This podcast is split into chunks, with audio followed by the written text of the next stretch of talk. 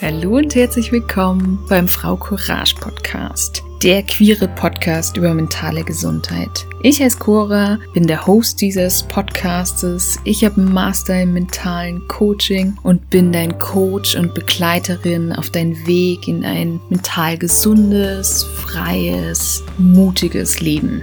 In diesem Podcast bekommst du Coaching-Tipps, Inspiration, psychologische Fakten und es wird immer mal wieder auch um den Kinderwunsch gehen. Ich wünsche dir ganz viel Freude beim Anhören. Hallo, liebe Matita. Wie schön, dass du meine Gästin bist heute. Wir haben schon mal zusammen, äh, oder ich durfte Interviewgast in deinem Podcast sein, weil du nimmst den Gay Mom Talking Podcast auf. Mittlerweile seit 2019, ich habe nachgeschaut, ähm, bist du wow. die Gay Mom, die verschiedene Regenbogenkonstellationen, also Regenbogenfamilienkonstellationen im Podcast hat, auch ja schon Kinder aus Regenbogenfamilien befragt hat. Also du machst ganz viel und ich freue mich, dass wir heute über die Freuden und Herausforderungen von Regenbogenfamilien sprechen können. Und ich würde dich einfach mal bitten, dass du dich selber noch vorstellst. Ja, Cora, also danke erstmal für dieses Intro. Du hast ja eigentlich alles über mich gesagt. Also da kann ich, mehr weiß ich selbst nicht über mich. Ähm, ja, vielleicht trotzdem nochmal Hallo an alle HörerInnen. Ich freue mich auch sehr, dass ich hier sein darf. Ähm, ich bin Madita, ich bin 40 Jahre alt, bin selbst Mama in einer Regenbogenfamilie. Ähm, meine Partnerin und ich, wir haben einen Sohn, der ist äh, sechs geworden jetzt im August und unsere Tochter wird nächste Woche Also, wenn das hier veröffentlicht wird, ist sie bereits 9 Jahre alt, nehme ich Mhm. an. Genau.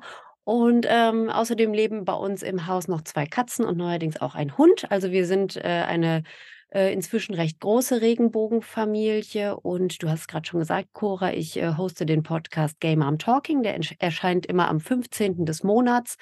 Den könnt ihr überall hören, wo es Podcasts gibt und, ähm, ja, euch darüber informieren und, äh, mir und meinen GästInnen, äh, lauschen, was wir so über das bunte Familienleben zu berichten haben. Es lohnt sich, würde ich jetzt einfach mal so sagen. Ich empfehle mich gerne selber, merkst du, ne? Ja, es lohnt sich wirklich.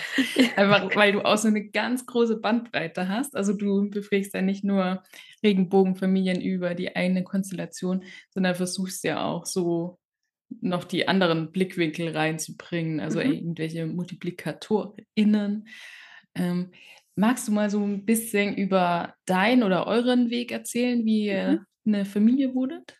Ja, gerne. Also, ich würde mal sagen, dass wir so in der queeren Familienbubble einen Weg eingeschlagen haben, der, ja, mehr oder weniger klassisch ist. Na, aber vielleicht auch nicht ganz. Also, meine Frau und ich, wir waren, äh, 5 Jahre zusammen, als wir, ähm, entschieden haben, äh, dass wir gerne eine Familie mit Kindern gründen möchten und haben dann natürlich drüber nachgedacht, welcher Weg für uns der richtige ist. Das war damals, ähm, Ende 2012 war das, ist also schon ein paar Jährchen her und die Möglichkeiten, die, äh, lesbische Paare oder Frauenpaare damals hatten, waren noch nicht so viele. Inzwischen hat sich da ja glücklicherweise einiges getan und, ähm, wir haben damals aber für uns entschieden, dass es uns wichtig ist, dass wir den Vater des Kindes beziehungsweise den Erzeuger, den Spender, ähm, persönlich kennen.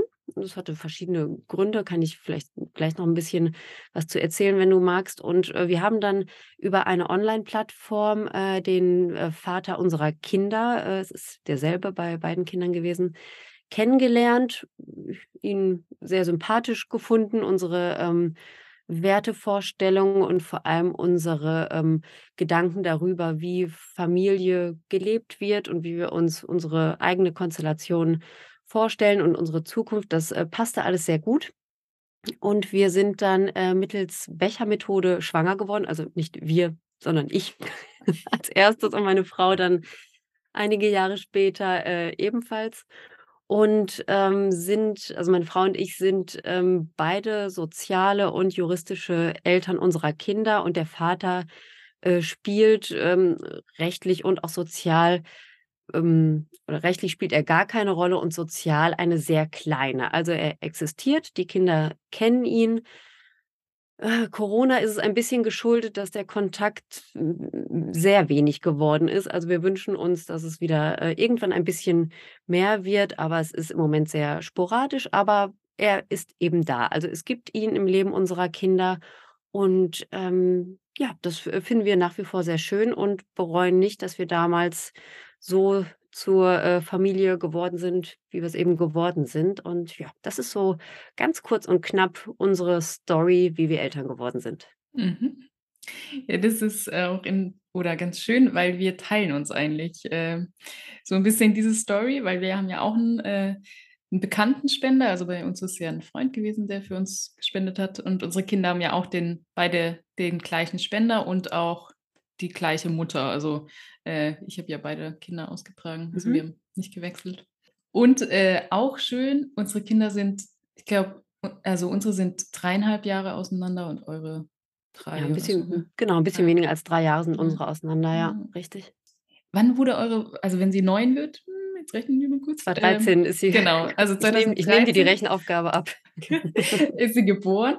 Was man ja, äh, nicht vergessen darf, wenn man's mal so in diesen Kontext dieser Zeit setzt. Also, damals gab's noch keine Ehe für alle. Mhm. Was gab's damals noch nicht? Also, ihr konntet euch wahrscheinlich ihr hättet hättet ihr über 'ne Samenbank gehen können, über 'ne deutsche? Nein. Also, es es gab, äh, die Möglichkeit damals, äh, für, äh, queere Paare, äh, queere Frauenpaare ins Ausland zu fahren, ne? Mhm. Dänemark war ein beliebtes Reiseziel so in meinem, äh, Freundes und Bekanntenkreis oder auch die Niederlande, äh, wurden angesteuert und so weiter. Ähm, es gab die Möglichkeit, wenn man einen Frauenarzt, eine Frauenärztin hatte, die total zugewandt, äh, war, dass man sich dort, ähm, äh, Hilfe holen ko konnte bei der Befruchtung, so, ne? Mhm. Also, dass dann die Insemination, äh, schon dann in einer Praxis gemacht wurde, aber es gab nicht die Möglichkeit, äh, für uns zu einer Kinderwunschklinik zu gehen. Und das ist Mhm. heute anders, genau. Mhm. Echt Wahnsinn, wenn man sich das überlegt, was innerhalb jetzt von einigen Jahren Ja. also, auch 'ne positive Entwicklung ja schon auch passiert ist. Obwohl ich so aus meiner Arbeit so kenne also, ich begleite ja auch Kinderwunscheltern, äh, dass es immer noch Kinderwunschkliniken gibt in Deutschland, die keine gleichgeschlechtlichen Paare Mhm. behandeln. Also, die werden Ja. kategorisch abgewiesen. Und auch die, äh, Kostenübernahme bei den Krankenkassen, das ist auch nicht einheitlich, ne? Also, ich weiß, Mhm. dass es Krankenkassen gibt, die, ähm, gleichgeschlechtliche Paare in diesem Punkt gleichstellen, aber längst nicht alle, ne? Und das, äh, Mhm. finde ich einfach so oh, so ungerecht und da wird mir Mhm. wirklich ganz ganz anders bei. Und, äh, ja, also, auch die Behandlung in den Kliniken selbst, also, auch wenn lesbische Paare nicht abgewiesen werden, kann durchaus unterschiedlich sein. Also, auch was Mhm. man da als, ähm als Gebühren, äh, bezahlt für, äh, psychologische Gutachten und so, die dann von lesbischen Paaren eingefordert werden, von heterosexuellen Paaren nicht und so weiter. Also, da habe ich schon so aus meinem Netzwerk Werk wirklich viele, äh, Geschichten gehört, wo wo ich immer dachte: „Mensch, das ist auch einfach nur Abzocke.“ Das hat auch nichts mehr mit, äh, Wertvorstellungen oder rechtlichen, äh, Hürden oder so zu tun. Da werden einfach, äh, Paare, in ihrem großen Wunsch, der für viele ja wirklich das das Allergrößte, äh, ist, ne, einfach auch wirklich ausgenutzt und ausgebeutet finanziell und Mhm. emotional. Und das finde ich teilweise wirklich, äh, richtig ätzend, ne? Aber die Mhm. allermeisten Kliniken, die ich so in meinem Umfeld jetzt beschnuppern durfte aus der Ferne, äh, machen das jetzt ganz gut, ne? Also, seit Mhm. seit es rechtlich möglich ist, funktioniert das irgendwie, ja. Mhm. Ja, man muss auch mal würdigen, wo's gut läuft oder halt auch nicht gut, wie du sagst. Mhm. Also, wir haben ja jetzt schon so 'n bisschen angeschaut, was was damals die Gesetzeslage war und was sie heute ist. Würdet ihr noch mal den gleichen Weg gehen mit'm Bekanntenspender? Hm. Oh, das ist 'ne schwierige Frage. Das ist ja interessant. Ich glaube schon, weil es für uns schon auch, ähm, ein ein gutes Gefühl ist zu wissen, woher kommen unsere Kinder? Also, wer wer gehört noch mit zur äh, zu den Wurzeln unserer Kinder? Und, ähm, vor allem haben wir's ja gemacht, weil wir der Meinung waren und immer noch sind, dass es auch dem Kindeswohl dient, ähm, ähm, dass dass sie eben wissen, wer der Vater ist, ne? Wie eng der Kontakt oder wie wenig en der der Kontakt dann sein würde, wussten wir vorher nicht. Also, hätten unsere Mhm. Kinder den großen Wunsch, ihn häufiger zu sehen, würden wir uns natürlich da auch als Erwachsene mehr hinterklemmen, dass das irgendwie möglich wäre. Im Moment ist das Bedürfnis überhaupt nicht da. Das ist ganz Mhm. interessant. Also, ähm, Mhm. ne, viele Außenstehende haben mir oder uns auch immer wieder gesagt, es sei ja so wichtig, dass die Kinder auch regelmäßig Kon den Kindern ist das Pups egal, ne? Also, äh, Ja. zumindest meinen Kindern. Aber es Mhm. kann natürlich durchaus sein, dass irgendwann in der Pubertät oder vielleicht auch im jungen Erwachsenenalter oder was auch immer, dieser Wunsch dann doch größer wird. Und dann ist es für mich einfach sehr beruhigend zu wissen, dass ich meinen Kindern dann das ermöglichen kann. Und deswegen Mhm. würde ich den Weg schon noch mal einschlagen. Ich würde ein paar Sachen anders machen, also, ähm, mich auch besser absichern. Das war natürlich sehr äh, also, rechtlich war das eine Grauzone, wie wir das damals gemacht haben, ne, weil ja, weil wir uns eben, äh, so einen privaten Spender gesucht haben und nicht, äh, einen einen formellen Weg über eine Klinik gehen konnten. Das ging ja nicht, ne? Ähm, und wir haben uns dadurch natürlich auch selbst in eine gewisse Gefahr gebracht und ihn auch. Also, es war ja auf, äh, Vertrauen basierend. Man kann da keine Verträge abschließen, die dann nachher vor Gericht auch wirklich, äh, wirksam wären, ne? Das ist Mhm. alles nicht möglich.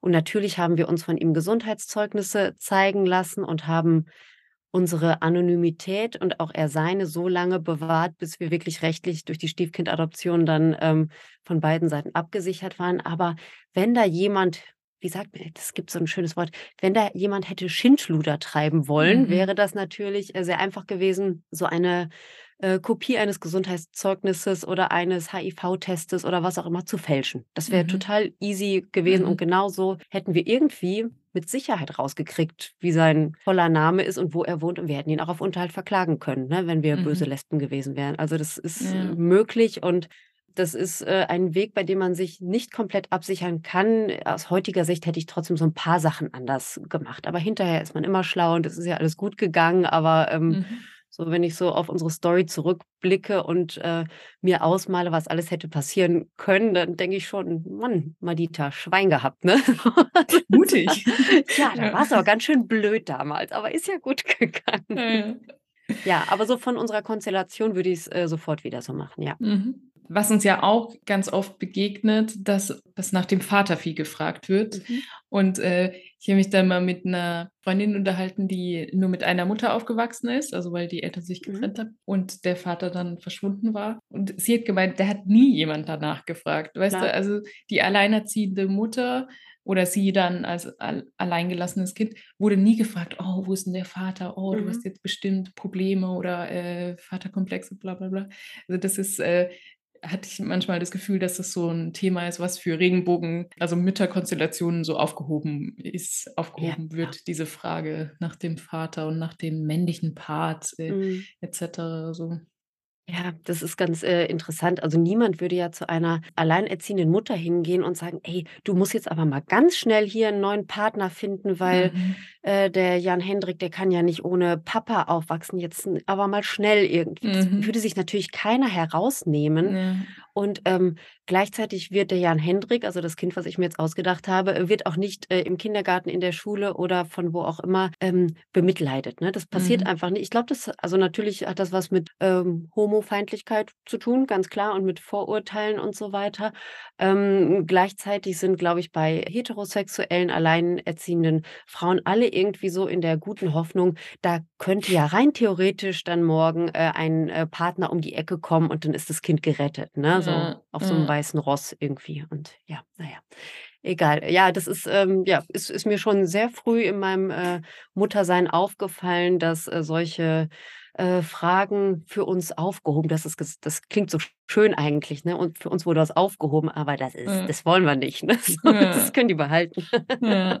Ja, aber das da stimme ich dir voll zu. Bei unseren Kindern also wir reden schon manchmal über den Vater, weil wir auch jetzt im So über den Sommer viel Kontakt zum Beispiel hatten zu ihm. Ja, also ich ich bin mal gespannt, wie sich das noch entwickelt. Also fand das Mhm. auch jetzt ganz interessant, dass du das gesagt hast, dass deinen Kindern eigentlich noch relativ wurscht ist oder dass es gar nicht so 'n großes Mhm. Thema ist. Ja. Ähm, ich bin Ja, gespannt. also es ist immer so also immer wenn ich das Thema oder meine Frau das Thema, äh, irgendwie ansprechen, dann ist der Wunsch und dann sagen sie schon: „Ach, den würden wir aber doch mal wieder gerne treffen“ und so. Und natürlich und, ähm, passt vielleicht auch ganz gut in diese Folge, wenn so Events, äh, zelebriert werden wie der Vatertag, ne? Mhm. Also Meine Kinder sind jetzt beide in der Schule. In der kompletten Kindergartenzeit wurde nicht einmal was zum Muttertag oder zum Vatertag gebastelt oder oder ge Mhm. äh, gemalt oder oder so. Das war aus Überzeugung. Der Kindergarten hat gesagt: „Nein, jede Familie kann 'ne andere Konstellation haben. Nicht jedes Kind hat 'ne Mutter zu Hause, nicht jedes Kind hat 'n Vater zu Hause. Manchmal ist das Verhältnis schwierig. Wir Mhm. werden diese Tage hier nicht mit den Kindern, äh, feiern.“ So, und das Mhm. fand ich super. Und Mhm. jetzt plötzlich in der Grundschule ist es anders. Und klar, wenn Mhm. meine Tochter dann in der 1., 2. Klasse oder was auch immer eine große bunte Karte mit nach Hause bringt, auf der Papa draufsteht, na klar, äh, reden wir dann drüber und natürlich macht es dann auch mit meinem Kind etwas. Ähm, und, äh, das ist so so so was künstlich Aufgebautes, so so ein, Mhm. äh, Pseudo-Vermissen habe ich dann irgendwie so bei ihr gespürt, weil sie dann schon sagte, äh, sie sie würde, äh, ihren Papa ja auch schon manchmal vermissen, aber es war jahrelang und auch dann danach. Also, dann war das an diesem Tag so, ne, und danach Mhm. kam es nie wieder, ne? Also, da Mhm. wurde den Kindern, glaube ich, eher so suggeriert: „Mensch, du du musst den aber eigentlich Mhm. vermissen“, ne? Und das fand ich Mhm. fand ich echt schwierig. So, das, ähm ja, da war ich nicht so 'n Fan von unserer Schule in dem Moment, weil das Ja. fand ich, äh ja, fand fand ich sehr, ja, so eingreifend ins Gefühlsleben der Kinder irgendwie. War ganz Mhm. komisch, ne? Aber ja, wir werden sehen, was die Zeit so bringt und ja, dass Also, dass der der Papa auf jeden Fall greifbar ist, finde ich super. Ja. Mhm. Da wird 'n bisschen so 'ne heteronormative Norm da drauf gesetzt, Genau, ha? mhm, Jetzt heute genau. haben wir Vatertag oder heute haben wir Muttertag, ja. Ja, ja, und das ist ja, äh also, ne, über das Thema es ist eins der vielen Themen, über die ich mich auch, äh, Tag und Nacht aufregen könnte, ne? Das ist ähnlich wie, äh, die Darstellung von, äh von Familien in, ähm, Kinderbüchern oder auch in Mhm. Lehrwerken in der Schule, ne? Das ist alles, äh, meistens heteronormativ dargestellt und, ähm, so entsteht natürlich auch so eine, ja, Homonegativität, ähm, weil eben die Kinder schon also, ne, ab dem 1. Bilderbuch eigentlich lernen, so sollte Familie aussehen Mhm. Und verinnerlichen das ja auch. Und alles, was irgendwie davon abweicht, muss ja erst mal, hm, negativ beäugt werden, ne? Und, Mhm. ähm, beim, äh, Muttertag und beim Vatertag ist es natürlich genauso, ne? Also, wenn da auf großer Bühne dann, äh, zelebriert wird, dass es die Papas in den Familien gibt, dann gucken nicht nur Kinder aus, ähm, Regenbogenfamilien mit 2 Mamas blöd aus der Wäsche, sondern eben auch, äh, Kinder von Alleinerziehenden, Kinder, die bei Oma und Opa aufwachsen, Kinder, die ihren Vater vielleicht nicht sehen können, weil er im Heimatland noch lebt oder was auch immer, ne? Also, Mhm. das, äh, Mhm. äh, ist etwas, was ich echt ganz, ganz kritisch sehe. Ähm, ja, und zum Glück wird's ja nicht überall so gemacht. Mhm. Ähm, ja, nur ich ich stoße da immer mal wieder dran, Mhm. leider. Auch unser Sohn spielt eigentlich ganz oft Vater, Mutter. Oder Mhm. wenn er über irgendwas redet, dann sagt er: „Ah, das ist der Papa und das ist die Mama.“ Das finde ich auch interessant, weil er kennt ja aus unserem Freundinnenkreis, da sind viele Mütterkonstellationen. Mhm. Und also, ich meine, das kann er machen, wie er will. Ich fände es nur interessant, dass er das so nachspielt, obwohl Mhm. er ja was anderes vorgelebt bekommt. Ja. Einfach so als Beobachtung.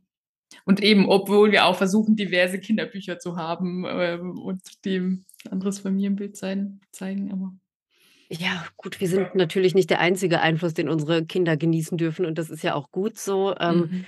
also, ich finde meine Kinder, was das angeht, wirklich sehr tough und echt klasse und klug, ne? Also, wenn so so so 'ne Vatertags-Story mal aufploppt, bin ich schon wirklich ein bisschen erschrocken darüber, weil das, ähm, zumindest bei uns doch eher Einzelfälle sind, so im Großen und Ganzen, weil wir natürlich unseren Kindern, ähm, ein anderes Familienmodell vorleben. Aber in dem Bewusstsein, dass wir eben nicht der Norm entsprechen, sprechen wir natürlich auch total viel mit unseren Kids da drüber, ne? Und die sind ja jetzt Mhm. schon etwas älter und die wissen ganz genau, wie Familien aussehen können. Sie wissen natürlich auch, dass es viele Konstellationen gibt, die sie nicht kennen, aber sie wissen, alles ist okay. So, ne? Und Mhm. man kann über alles sprechen und wenn ich was nicht verstehe, darf ich danach fragen und, äh, sind auch ganz anders, ähm, aufgeklärt worden als viele, äh, gleichaltrige Kinder so aus'm Freundeskreis meiner Kids, ne? Also, das Mhm. merke ich halt auch, ne? Und das, äh, eröffnet meinen Kindern, denke ich, auch so 'n ganz anderen Horizont, 'n ganz anderen, äh, Zugang zu, äh zu Liebe, zu Familie, eventuell auch zu Sexualität später, ich weiß es nicht, ne, weil, ähm, das, äh, ist ja immer so ein Thema, was viele Eltern auch immer noch so ein bisschen scheuen, ne? Also, wie Mhm. erkläre ich meinen Kindern, wo Babys herkommen? Das war für uns total einfach, ne, weil wir es mehr oder weniger, äh, biologisch erklärt haben und aber natürlich auch dazu gesagt haben, dass es bei den allermeisten Kindern so war, dass eben, äh, Mama und Papa auch ein Liebespaar waren und es dann eben so und so gemacht haben und bei uns war es anders und dann gibt's auch noch mehr Möglichkeiten, ne? Also, Mhm. das wussten unsere Kinder von Anfang an und, ähm, ja, es ist manchmal auch lustig zu beobachten, wenn sie dieses Wissen dann weitergeben an andere Kinder. Ich bin dann manchmal ein bis bisschen steigt mir dann doch die Schamesröte ins Gesicht, ne, wenn dann auf dem Spielplatz über Eizellen und so gesprochen wird. Aber, äh, ja, es, äh, funktioniert auf jeden Fall. Kinder sind da ja total befreit von Scham, ne? Das ist denen ja wurscht. Zum Ja. Glück. Ja, ja, das ist echt lustig. Neulich hatte unser Sohn auch, äh, den halben Spielplatz über seine Familienkonstellation aufgeklärt. Super. Da ich auch: „Ja, super.“ Ich meine, eben, für ihn ist es 'ne Normalität, die einfach Mhm. gelebt wird so, ja. Das, was du ansprichst, ist ja eigentlich auch das Schöne, weil oft wird ja Regenbogenfamilien so 'n bisschen aus diesem defizitären Blick angeschaut. Also: „Oh, da fehlt vielleicht 'n Vater oder 'ne Mutter.“ Und eigentlich ist ja auch 'ne ganz große Ressource da drin. Also, Ja. Eben wie wie du sagst, also man man hat dieses Wissen vielleicht davon, wie es sich anfühlt, nicht der Norm zu entsprechen, also jetzt aus 'ner Elternperspektive, sodass man da vielleicht sein Kind auch besser begleiten kann. Fallen dir noch mehr Vorurteile ein? Na ja, also so mal ganz wissenschaftlich jetzt gesprochen, also es gibt ja längst Studien da drüber, die, äh, belegen, dass Kinder aus Regenbogenfamilien ganz wunderbar aufwachsen, sich wunderbar entwickeln, im Zweifel sogar besser aufgestellt sind als, äh, Kinder aus gegengeschlechtlichen Beziehungen. Äh, die sind viel tougher, empathischer, können besser mit Konflikten umgehen und so weiter. Also das, äh, spricht ja alles dafür, dass, äh, queere Eltern 'ne ganze Menge richtig machen. Und aus meiner Sicht, also so erlebe ich mich selbst auch, kommt das auch ganz viel aus, ähm aus meiner eigenen Diskriminierungserfahrung. Also seit Mhm. ich, äh, lesbisch lebe oder seit ich mein eigentlich schon seit ich mein inneres Coming Out hatte, da fängt's ja eigentlich auch schon mit an. Seitdem erlebe ich Diskriminierung, mal mehr, mal weniger. Und, ähm, das ist natürlich etwas, was mich, äh, persönlich sehr, sehr, sehr geprägt hat und auch häufig niedergestreckt hat, ne, aber Mhm. gleichzeitig natürlich auch extrem gestärkt hat. Und, ähm, ich merke, dass ich, äh, diese Fähigkeiten, ähm, die ich dadurch erlangt habe, an meine Kinder weitergeben kann. Und meine Kinder sind so starke Kids, also beide. Die sind beide sehr unterschiedlich, ähm, in ihren Charaktereigenschaften, aber sie sind beide ganz, ganz toughe Kinder und gehen mit ihren Mitmenschen ganz, ähm, äh, sensibel, einfühlsam um, haben hohes, äh, Gerechtigkeitsempfinden, weil wir mit ihnen auch darüber sprechen, dass Familien wie unsere, ähm, leider immer noch nicht dieselben Rechte haben wie andere Familien und dass es damals eben, als die Kinder, äh, gezeugt und geboren wurden, noch mal anders war und davor noch mal anders und so Mhm. weiter. Äh, also dann kommen wir auch ganz schnell auf politisches Weltgeschehen, wie's in anderen Ländern aussieht. Also das sind alles Themen, die meine Kinder bewegen, weil sie eben bei uns aufwachsen. Und, ähm, dadurch, ähm, äh, bringen diese Kinder natürlich 'n ganz großen, ähm, äh, Wissensschatz, äh, in die Gesellschaft. Und das Mhm. sind ja also es sind ja die Erwachsenen von morgen, die hier grade bei mir zu Hause, äh, Spielzeug durch die Gegend werfen und, äh, laut Helene Fischer Musik hören. Das ist grade ganz schlimm. Das ist grad wirklich nervtötend, aber okay. Okay, wir werden das a auch überstehen, diese Phase. Ähm, also ich bin sehr, sehr sicher, dass dass meine Kinder, ähm, einen einen großen Beitrag später leisten werden, denn das tun sie jetzt schon in ihren eigenen Möglichkeiten, die sie, äh, aktuell haben. Und, äh, wenn du jetzt nach Vor ähm, nach Vorteilen von Regenbogenfamilien, äh, fragst, ähm, ich würde das sogar ausweiten, ne? Also welche Vorteile hat es, queere Personen vielleicht, äh, in Führungspositionen zu setzen oder, Mhm. äh, eine eine sehr vielfältige Belegschaft zu haben oder, ne, so das, ähm das kann man ja auf andere Ebenen auch noch ausweiten. Vielfalt ist gut. Also das wird immer so als, äh als Nachteil irgendwie beleuchtet, wenn jemand anders aussieht oder sich oder anders spricht oder sich anders verhält als die Norm oder eben anders liebt. Mhm. Das ist aber Quatsch, ne? Also das, äh das ist etwas, wovon wir alle profitieren können. Und, ähm, nicht nur meine Kinder hätten davon profitiert, wenn im Kindergarten äh, Kinderbücher gewesen wären mit queeren Familien drin, sondern da hätten alle Kinder von profitiert, denn einige von ihnen werden später selbst queer leben, aber alle werden mit queeren Personen zu tun haben, ne? Sie werden Geschwister sein, ArbeitskollegInnen, FreundInnen, keine Ahnung.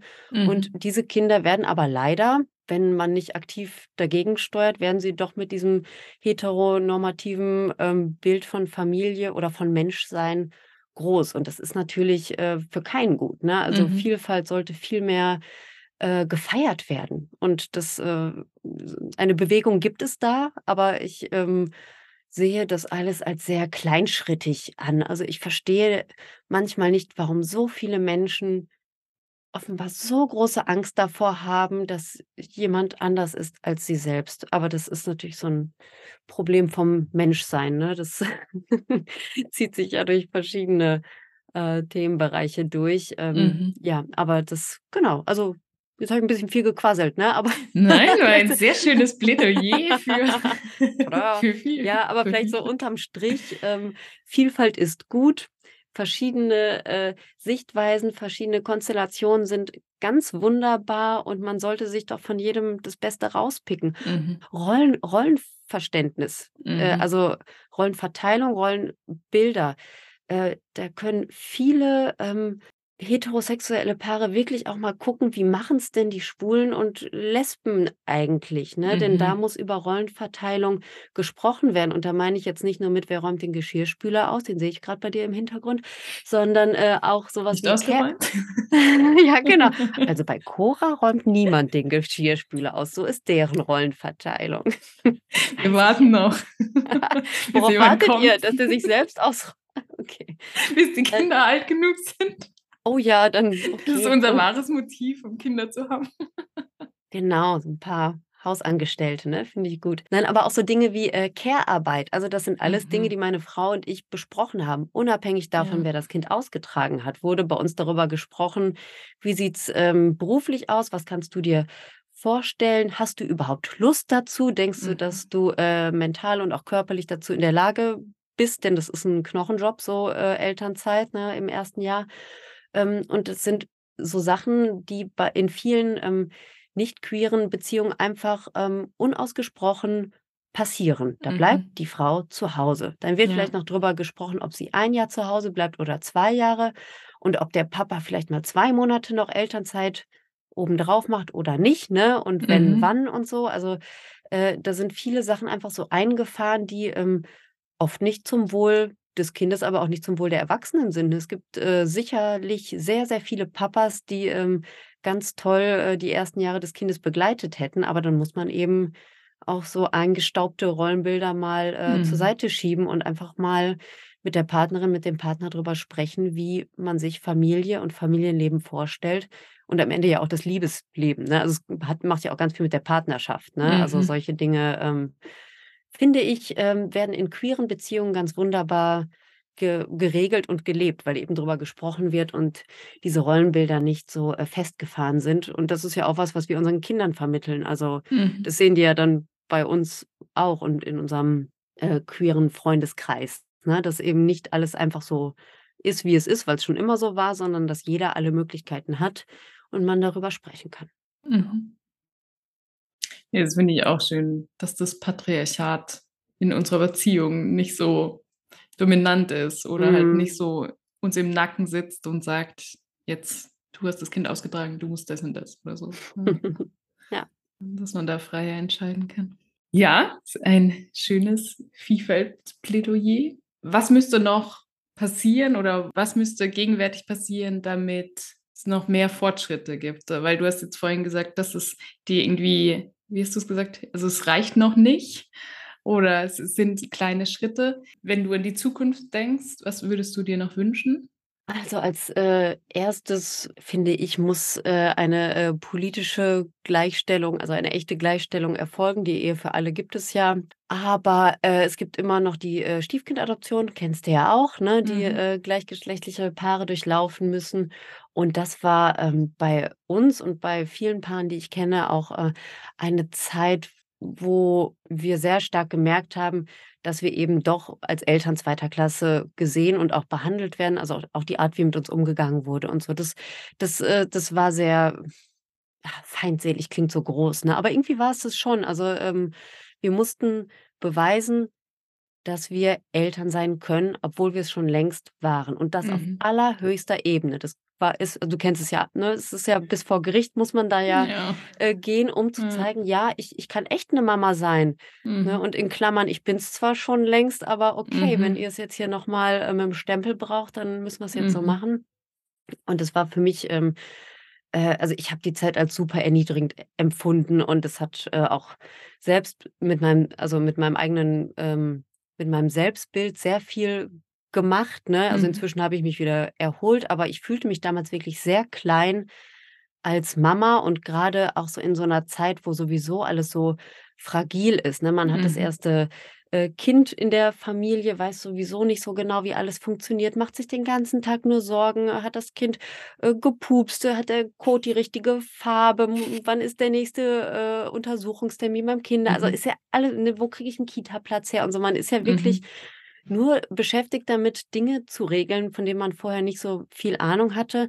Und wenn dann aus ne, also, wirklich aus politischer von 'ner politischen Ebene von ganz oben gesagt wird: „Ja, aber jetzt, äh, beweis erst mal, ob du's überhaupt wert bist“, ne? Das hat ja ganz viel Mhm. mit Wert Wertigkeit so zu tun. Ob du es wert bist, ähm, dieses Kind überhaupt, äh, als Elternteil erziehen zu dürfen. Das fand ich wirklich ganz schrecklich, ne? Also, das muss sich ändern. Und zusätzlich, äh, wünsche ich mir, dass, äh, auch Familienkonstellationen mit, ähm, mehr als 2 Elternteilen rechtlich abgesichert sind und dadurch natürlich auch das Kind besser abgesichert ist. Also, dass, ähm, Co-Parenting-Modelle zum Beispiel oder auch Patchwork-Familien, ne? Die gibt's ja nicht nur in der queeren Bubble, sondern es gibt ja auch, äh, durchaus, äh, Familienformen in der nicht queeren Bubble, wo ähm, wo das, äh, allen zugute käme, wenn mehr als 2 Elternteile auch, äh, juristisch Verantwortung übernehmen dürften. Und das sind so 2 Punkte, die ich mir im, äh, Themenfeld Familie auf polit politischer Ebene wünsche. Und zusätzlich, ähm, äh, fände ich's echt wichtig, dass, äh, in Medien oder eben auch in ähm, im Bildungssystem, ähm, mehr auf Vielfalt geachtet wird. Also, ich finde, das ist auch 'n Qualitätsstandard, der einfach mal abgerufen werden müsste in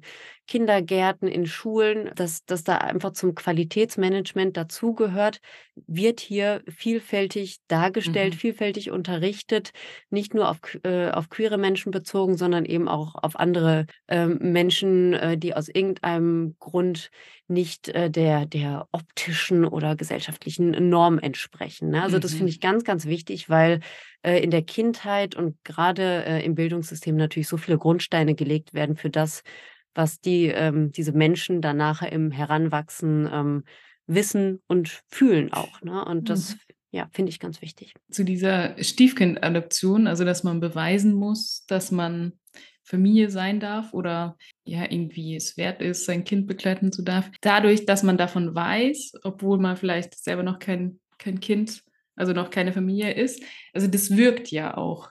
Und gab's bei dir mal 'n Punkt in deinem Leben, wo du angezweifelt hast, ob du als lesbische Frau Kinder haben darfst? Ja, ja, ja.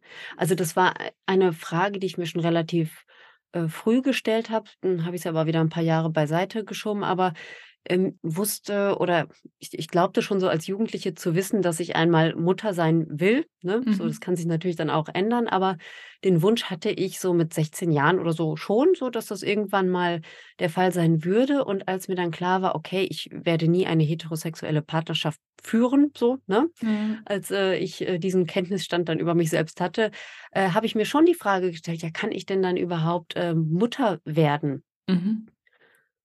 Und gleichzeitig noch also, nicht nur die Frage: „Kann ich Mutter werden“, sondern: „Darf ich das überhaupt? Ist ist das gut für mein Kind?“ Denn damals war ich selbstverständlich noch nicht so informiert wie heute. Und, äh, ich habe mir schon diese Fragen gestellt: „Braucht ein Kind nicht Vater und Mutter zu Hause, um sich, ähm, gesund zu entwickeln“, ne? Das waren alles Dinge, die ich damals nicht wusste und die mich auch traurig gemacht haben, weil ich's auch nicht wirklich herausgefunden habe so, ne? Ja. ich war 16 oder 17 oder was. Und als dann wirklich das Ganze in die Realität umgesetzt, äh, werden sollte, also, als, äh, äh, mit 30 Jahren oder wie alt ich da war, bei mir dann echt der Kinderwunsch, äh, so angeklopft hat, ne, und auch die biologische Uhr gesagt hat: „Hör mal, du könntest jetzt auch mal, ne, wenn du wirklich ein leibliches Kind könntest du mal langsam dir Gedanken machen zumindest.“ Ähm, da habe ich, äh, auch noch mal mit mir selber das ausmachen müssen, so, ähm, darf ich als lesbische Frau, äh, Kinder in diese Welt setzen mit einem guten Gewissen? So, wie wird es meinen Kindern gehen, bei, äh, 2 Mamas aufzuwachsen? Werden sie vielleicht, ähm, ähm, gehänselt deswegen oder ähm, kann kann ich meinen Kindern das bieten, was andere Kinder geboten bekommen innerhalb der Familie? Und da war ich natürlich schon deutlich deutlich weiter mit allem, was ich so über über Kinder oder auch übers Queer-Sein und so weiter wusste und habe dann relativ zügig, ähm, für mich eine Antwort gefunden, nämlich: „Ja, klar darf ich das“, ne? Aber so,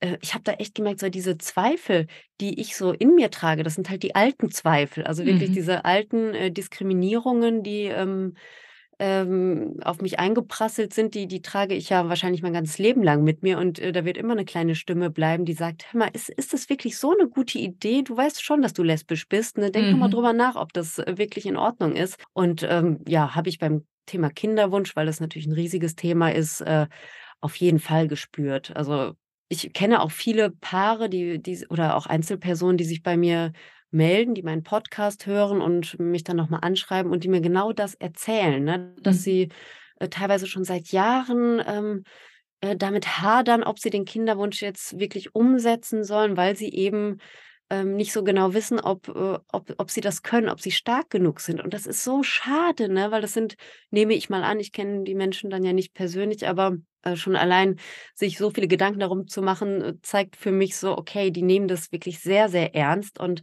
also, was muss diesen Personen widerfahren sein, dass sie so gebrochen wurden in ihrem, Mhm. äh, Selbstwertgefühl? Das macht mich wirklich sehr traurig. Und wenn ich dann sehe, was für tolle Eltern queere Personen sein können, natürlich nicht alle, ne, aber was für großartige Familien mit, äh, taffen, äh, Kindern, ähm, entstehen, dann dann denke ich immer so: „Oh Gott, es, äh es es es gibt eigentlich keinen wirklichen Grund, Angst davor zu haben, als queere Person eine Familie zu gründen. Also, wenn man es sich selbst zutraut, ähm, Mhm. dann sollte, äh, diese ähm, diese hetero hetero diese Homo-Negativität, die wir alle in uns tragen, leider, ähm, nicht der Grund sein, ähm, warum man es nicht tut, ne? Das ist, glaube ich, Mhm. manchmal wirklich schwierig, weil wir alle eben so groß geworden sind oder eben die Erlebnisse gemacht haben, die wir eben gemacht haben.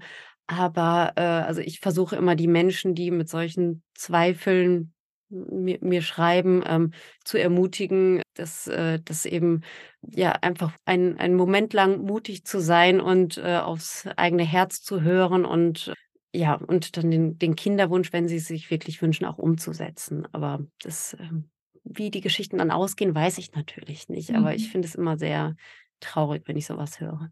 Ja. Ja, geht mir auch so. Deswegen finde ich so Angebote wie jetzt zum Beispiel auch dein Podcast so wertvoll, Mhm. weil also, ich hatte für mich auch die Frage, ähm also, wir hatten es ursprünglich geplant, dass meine Frau das erste Kind bekommt. Das hat dann nicht geklappt, aber, äh, wenn man sich das mal überlegt also, meine Frage war immer: Bin ich, äh, zum Beispiel fähig, dann das Kind genauso zu lieben, wenn's nicht Mhm. mein mein leibliches ist oder so? Also, ich glaube, man hat halt so ganz viele Fragen, die aus einem herauskommen, vielleicht auch viele so von außen aufgenommen. Und wenn man dann halt keine Vorbilder hat, die Mhm. einem das vorleben, dass eigentlich ganz viele Fragen sich einfach in Luft auflösen, grad so nach dieser Liebe oder so. Ich meine, Mhm. selbst 'ne leibliche Mutter muss ja auch nicht sofort ihr Kind lieben, wenn's da das nach der Geburt auf die Brust gelegt bekommt. Also, manche Mütter oder Eltern sind dann ja auch so erst mal 'n bisschen distanziert.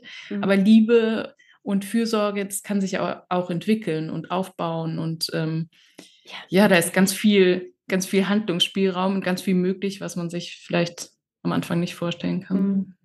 Ja, aber es ist gut, dass du das noch mal sagst. D das ist auch so 'ne Sorge, die viele Menschen wirklich, äh, in sich tragen. Also, das wird mir auch häufig geschrieben, da habe ich auch 'n paar Episoden zu gemacht und, äh, also, aus meiner Sicht oder aus meiner Erfahrung ist das wirklich auch unbegründet. Also, ich habe ja ein leibliches Kind und ein nicht leibliches Kind und ich habe schon gemerkt, dass, ähm, die Bindung zu meiner Tochter, weil sie eben in mir gewachsen ist, weil ich sie geboren habe, weil sie aussieht wie ich, weil sie viele Charaktereigenschaften von mir geerbt hat, das ist so, ähm, ursprünglicher irgendwie, ne? Und, äh es ist aber nicht so, dass es bei meinem Sohn, ähm, jetzt irgendwie ein halbes Jahr gedauert hat oder was, bis ich zu dem 'ne Mhm. Bindung also, ich meine, ich war bei ne, also, wir haben uns, äh, gemeinsam ja, äh, Kind Nummer 2 gewünscht. Äh, ich war bei der Zeugung dabei, bei der Schwangerschaft, bei der Geburt. Natürlich hatte ich bereits vor seiner Geburt eine Bindung zu ihm, aber es war eben nicht so, ähm, ja, so unmittelbar irgendwie, ne? Und das, äh, ist aber nicht so, dass es irgendwie weniger ist oder so. Also, ich würde schon sagen, dass es sich anders anfühlt, so, Mhm. Ne, die äh, die Verbindung zu meinen Kindern. Ähm, aber es ist es ist nicht so, dass eins irgendwie mehr Wert hat als das andere. Und ich überlege grad jetzt so 'n paar Jahre danach, kann ich jetzt überhaupt noch 'n Unterschied feststellen? Ich glaube nicht. Mhm. Also Ja, ich kenne ja nur die eine Seite oder die eine Konstellation. Also klar, die Kinder sehen mir ähnlich, einfach weil weil der Vater auch 'n selber Typ ist wie ich, Mhm. also blond und helläugig und meine Frau eben dunkle Augen hat, dunkle Haare. Aber wie arg man also, wie arg ich zum Beispiel in unserem vierjährigen Sohn meine Frau auch manchmal höre oder sehe oder Mhm. so, weißt du, in Mhm, ja Gestik klar. oder was er was er sagt oder so, dann bin ich so also, das ist einfach das ist ihr Satz oder ihr Spruch, den er halt so kopiert. Also, das ist schon also, dieses äh, ganz viele Sachen sind ja auch sozial erlernt oder halt Ja abgeschaut, klar. so was was Kinder sagen oder tun. Das ist schon sehr lustig. Ja, ich würde auch immer den Menschen Mut machen, sich da auf 'n Weg zu machen und sich auch einfach Vorbilder zu suchen und Podcasts Mhm. zu hören und auch direkt Leute anzuschreiben, finde ich auch echt 'ne gute Idee, die einfach Ja. mal zu schreiben, Mhm. Also, das genau, also, vielleicht auch hier noch mal der Aufruf, ne? Also, äh, Gay Mom Schreibt. Talking Podcast mit Unterstrich jeweils geschrieben zwischen den Wörtern. Das bin ich auf Instagram. Also, wenn ihr wenn ihr wenn ihr was wollt, schreibt mir gerne. Genau, ich ihr könnt's auch in den Shownotes nachlesen. Also, da werde ich dich verlinken und auch deinen Podcast verlinken. Es lohnt sich auf jeden Fall reinzuhören. Ja, jetzt haben wir eigentlich schon paar negative Sachen aufgezählt, aber auch ganz viel positive Sachen.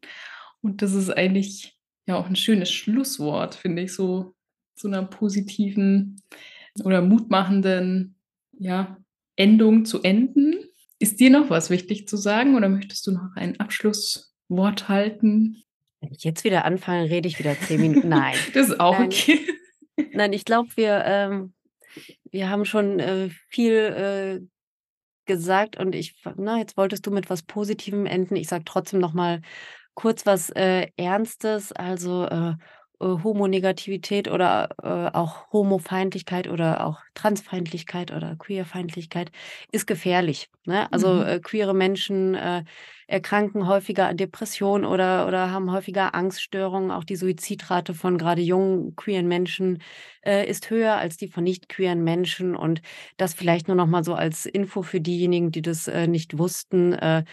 Queerenfeindlichkeit ist kein das ist kein Kavaliersdelikt, ne? Das ist Mhm. gefährlich. Und, äh, Mhm. deswegen wünsche ich mir, dass unsere Gesellschaft sich, äh, hoffentlich, auch wenn's kleinschrittig ist, äh, dahin entwickelt, dass wir einfach, äh, Menschen Menschen sein lassen und, ähm, ja, einfach, äh, ein ein bisschen entspannter, freundlicher, sensibler miteinander umgehen und dann läuft's. Mhm. Und, e eben, du hast ja vorhin auch schon gesagt, es fängt einfach auch ganz, ganz früh schon an in Mhm. Bildungseinrecht Richtungen. Und auch, dass man so selber auf seine Worte achtet. Und Ja. weil wenn ich mir überlege, wo habe ich das Wort schwul oder lesbisch das 1. Mal gehört als Kind? Es war eigentlich immer im Kontext von irgendwie, dass Witze drüber gemacht worden ist. Mhm. Also, jetzt nicht von meiner äh, von meinen Eltern oder von meinen Mhm. Geschwistern, aber so, wenn ich irgendwie ich habe das Wort schwul oder so, glaube ich, echt das 1. Mal in der Grundschule gehört oder so. Mhm. Und zwar in so 'm Freak-Kontext. „Oh mein Oh Gott, man je. muss aufpassen, die die Jungs“ und keine also, halt so total abwertend und total, Mhm. ähm, strange. Und das ist eigentlich darum ist vielleicht auch Bildungsarbeit so wichtig, schon in frühen Jahren, dass man halt den dieses Wort queer oder lesbisch, schwul, trans, dass man das halt mit was besetzt und Mhm. de seinen Kindern halt aufklärt und dass die Aufklärung nicht dem Schulhof überlässt, Ja, wo es ja. halt viel Unwissen auch herrscht und Ja, oder eben, dass es mit äh, mit entsprechend, äh, qualifiziertem Lehrpersonal in den Schulen besetzt ist und Teil des Lehrplans wird, ne? Denn das Mhm. ist da nicht drin, ne? Also, das wird Mhm. als, äh, Randthema im Biounterricht oder so, also meine Frau ist ja Lehrerin, deswegen habe ich da Mhm. ein bisschen Einblick, ne, wird das behandelt. Aber wenn die Themen wirklich besprochen werden sollen, dann müssen halt die LehrerInnen sich selbst drum kümmern. Also, das Mhm. passiert nicht automatisch. Und ich habe kürzlich auch noch gelesen, dass, ähm, viele LehrerInnen Angst dafür haben, sich zu outen, weil eben so Mhm. ein Stigma gerade ähm, bei bei schwulen Männern, äh, denen auferlegt wird, was du gerade vielleicht angedeutet hast. Ich weiß nicht, ob du das meintest, dass Mhm. es dann heißen könnte: „Oh nein, der vergreift sich an unseren Jungs, die sind doch alle Ja, pädophil“ und so weiter, ne? Auch ja. längst belegt, dass das überhaupt nichts mit der, äh, sexuellen Identität zu tun hat, aber okay, ne, will irgendwie Mhm. keiner wissen. Also, dieses Mhm. Vorurteil herrscht leider nach wie vor. Und das ist natürlich so so 'n, äh, hm, so so 'n Teufelskreis dann irgendwie, ne? Also, wenn LehrerInnen sich nicht trauen, äh, zu ihrer sexuellen Identität, äh, zu stehen, dann trauen sie sich vielleicht auch nicht, solche Dinge zu unterrichten. Und wie sollen die Mhm. dann, äh, authentische Vorbilder sein für queere Jugendliche? Also, es ist wirklich also, ja, du merkst, es muss noch einiges getan werden. Mhm. Mhm. Ja, deswegen ist ja dieses Teach Out, äh, ja so Ja, 'n so 'n wichtiges Thema. ja, Welche. Pod du hast 'ne Podcast-Folge zu gemacht. Weißt du grad welche Nummer? Ähm Also, ich ich hatte die, äh, Gun von, äh, Teach Out zu Gast und ich sage mal, dass es Folge 50 war. Ich glaube, das war 'ne Jubiläumsfolge. Ich bin mir nicht ganz sicher, Mhm. aber das, äh, könnt ihr bei ne, beim Mhm. Podcast-Anbieter eures Vertrauens könnt ihr das gerne eingeben, „Gay Mom Talking“ und „Teach Out“ dazu, dann Ja. findet ihr das. Genau, das ist 'ne ganz tolle Initiative, die, ähm, LehrerInnen, äh, bestärkt, sich zu outen und, äh, auch tolle Angebote macht und so. Also, das, ähm, ja, ist auf jeden Fall super wichtig, einfach weil ja, Menschen, die in Bildungseinrichtungen, egal ob Schule oder Kindergarten oder was auch immer, eben auch Vorbilder sein sollten und im Mhm. besten Fall gute. Mhm. Genau. Und halt auch eben nicht nur für queere Jugendliche, Ja, sondern klar. für für alle. Ja. Ja, ja. Und da ist eigentlich ja auch so dieser Ursprung oder einer der Ursprünge von internalisierte Homonegativität. Also, wenn man keine Vorbilder hat und halt mit komischen Bildern aufwächst oder mit mit komischen Witzen in Anführungsstrichen Mhm. aufwächst, das Ja. die einzigen Kontakte sind zum queeren Leben, dann Mhm. ja. Ja, schwul ist ja auch immer noch 'n Schimpfwort. Also, vielleicht 'ne kleine Mhm. Anekdote aus dem Berufsleben meiner Frau. Sie ist an 'nem, äh, Gymnasium und irgendjemand hatte in der Pause an die Tafel geschmiert ich weiß, der Name ist jetzt egal, „Kerem ist schwul“, ne, stand da drauf.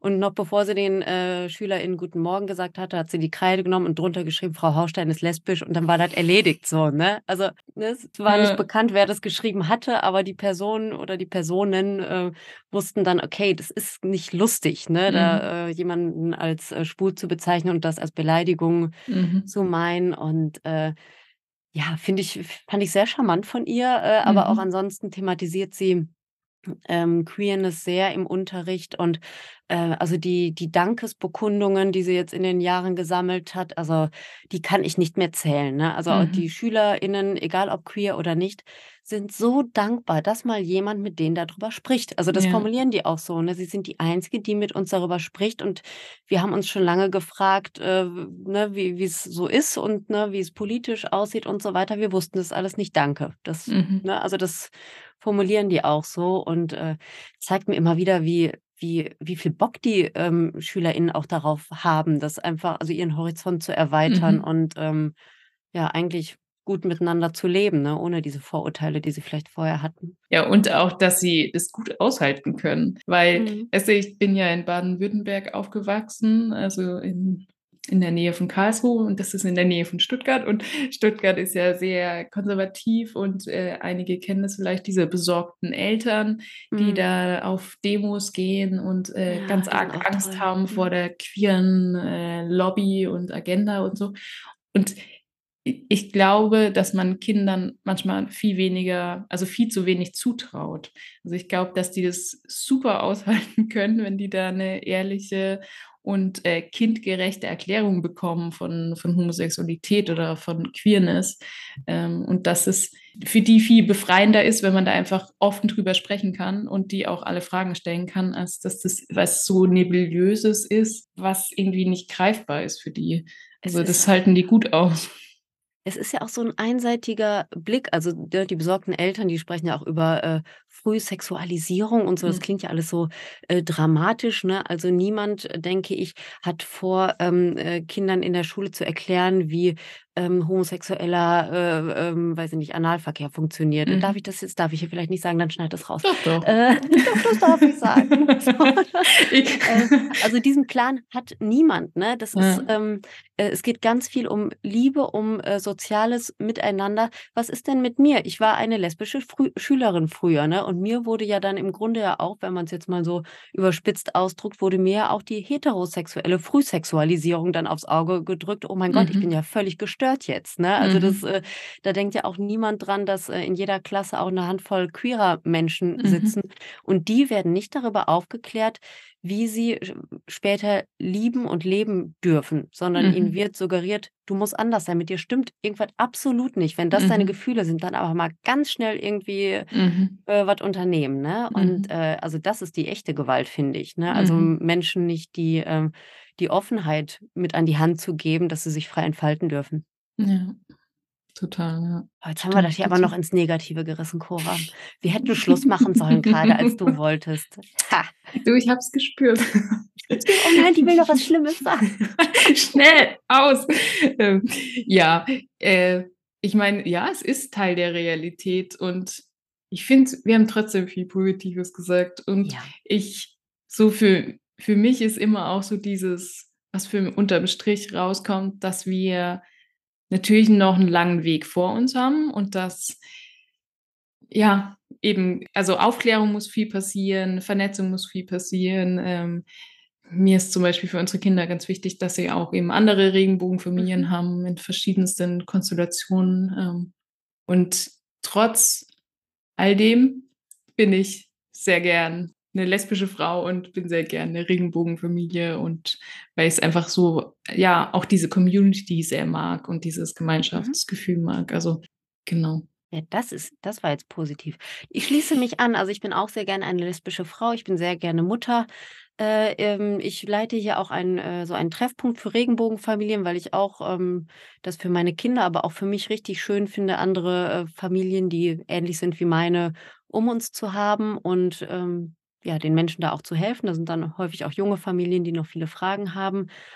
Und ähm, ich, ich mag es sehr, dass wir als äh, queere, erwachsene Frauen auch der Generation, das klingt immer so, als wären wir so Omas, ne, aber so die, die äh, jüngeren Queers, die nach uns kommen, dass wir für die ja einen Weg ebnen können, äh, mhm. vielleicht äh, AnsprechpartnerInnen sein können. Und das genieße ich äh, sehr und äh, ich beobachte auch gerne äh, die positive Entwicklung, die ja stattfindet. Ne? Ich beschwere mhm. mich, dass sie so langsam vonstatten geht, aber es passiert ja was und äh, das ist schön. Ja. Okay. Jetzt schnell den Knopf drücken, Cora, sonst sage ich wieder was Negatives. Nein. Kommt die Martina wieder? Nein, wenn ihr mehr negative Vibes haben wollt, geht auf meinen Instagram-Account. Genau. Dann komm, da jetzt, seitdem du so viele Haustiere hast, sind da auch oft schöne Katzen- und ja. Hundefotos. Ja, ich vermisse deine Kühe. Ja. ja, ich poste mal wieder ein paar Bilder. Ja, bitte, bitte. Genau. Bei mir gibt es nur Hunde und Katzen, keine Kühe. Ja, bei mir gibt es nur Kühe. Ah, ich liebe Kühe. So, so coole Tiere. Ja, das stimmt. Gut, hey, vielen Dank für deine Zeit, für Gerne. deine Worte an die ZuhörerInnenschaft. Ähm, schaut in den Shownotes nach. Da ist Madita in den verschiedenen Kanälen verlinkt. Es lohnt sich reinzuhören und dir zu folgen. Und dann wünsche ich dir noch einen schönen Tag. Den wünsche ich dir auch. Vielen Dank. Tschüss. Tschüss.